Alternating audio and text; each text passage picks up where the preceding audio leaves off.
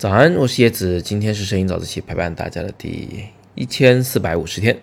一位叫做 Free 摄影师小凯同学呢问我说：“嗯，这十一黄金周啊，如果是拍婚礼的话，在户外的强烈的阳光下，那人的表情呢不是很好啊，拍人的话怎么办？”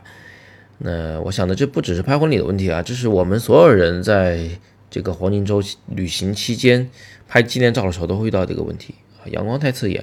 表情不好怎么办？我觉得呢，我有在两个方向上可以给你建议啊。第一个方向是，是我们把这个人的表情给调顺了，变好。呃，怎么样让人在强光下还能保持很好的表情呢？有三个小的技巧。第一个呢，就是说你让他干脆闭上眼睛吧，享受一下阳光，挺好的。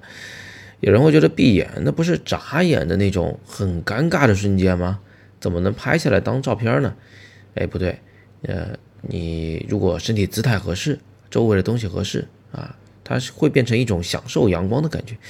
嗯，什么叫合适呢？一般都是倚靠在什么事物上？比如说这人他是躺在这个游泳池旁的这个藤椅上，让他闭着眼睛，就绝对是非常舒服漂亮的照片。那如果是站着的，那比如说他倚靠在大树上啊，嘴角还带着笑，有一种嗯，就是调皮的啊，这个，但是呢，就又有一点。舒舒服服的，很清新自然的，很邻家的那么一种小姑娘的感觉，其实蛮好的。所以呢，你们可以这个放开思路去，就是闭上眼睛，不见得是个坏事，可以用来躲避强光。第二个方法呢，就是说他不闭眼，但是垂眼，就眼睛别往上看，反而是往下看。呃，怎么引导呢？就比如说你身身边有一棵小草，或者是有一个另外一个人，他的这个站在你边上。然后你在你面前拍的这个人啊，冲他拍摄的时候，你跟他说：“你别看我，因为为什么？因为看镜头的时候阳光刺眼嘛。别看我，看那个，呃，我边上那棵小草，看旁边那个人的鞋子。这样一来呢，他就是一个垂眼的姿态，拍出来的这个人物性格是非常温柔的，啊，蛮符合我们中国的这个呃审美观念的。第三个方法呢，就是让人先闭眼或垂着眼睛。嗯，然后你叫他的时候，他再抬起眼睛来看着你的镜头。嗯，还是那句话，就是因为我们如果是顺光拍的话，啊，他看镜头的话会太刺眼，所以呢，就嗯，就是你你让他站在那儿摆好姿势，你这边调好构图，调好曝光，啊，什么都准备好了，正准备抢拍的时候，这个时候跟对方说，哎，你可以看我镜头了。哎，对方一抬眼。你在那一瞬间，他还没来得及因为强光而皱眉的那一瞬间，把照片拍下来，这个时候也能解决这个问题。所以，关于怎么样去引导对方，我就给你这三个方向啊。那接下来我们看看第二个大的方向，就是嗯，我们直接在用光上规避这个强光刺眼这件事儿。呃，怎么规避呢？很简单，就是要么你就躲在阴影下拍，树的阴影或者是建筑阴影；要么然你就是逆光拍照。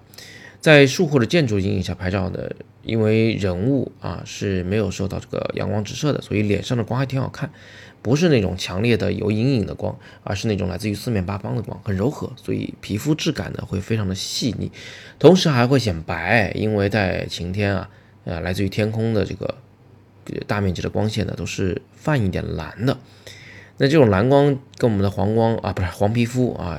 这个一综合，它出来这个效果就是有点偏白的。这一点啊，我相信有的同学，如果是女生的话，你们涂过那种防晒霜或者是那个粉底液是白色偏蓝的话，你就知道涂了那个东西脸是特别白的。所以啊，同样的这个道理，就是蓝光加上黄皮肤，最后也是挺白的啊。我说是天空那种略带一丁点儿蓝的光啊，不是真正的蓝色的光。那么这是一种方法，另一种方法就是干脆逆光拍喽。逆光拍的话，其实跟前者一样，也是这个脸部会被天空啊、地面啊、对面的建筑物的这个反光照亮，所以脸上的光也是非常好，嗯，柔和。但是唯独有一个问题，就是逆光拍的话，因为你的这个被摄对象，你正在被你拍照的这个人，他背后是太阳，所以你拍照的时候呢，很容易出现背后天空曝光过度的情况。这个时候你有两个选择，第一呢就是压暗一点曝光来拍。呃，把人拍黑一点，后期再把人调亮。但是这样的话呢，人脸上可能会出现一些噪点啊，画质会下降。另一种方法呢，就是干脆就让天空那块稍微曝光过度一点。嗯，这个时候你如果能让太阳进入到你构图里来的话，反而会有一种很小清新的感觉，很阳光明媚的感觉。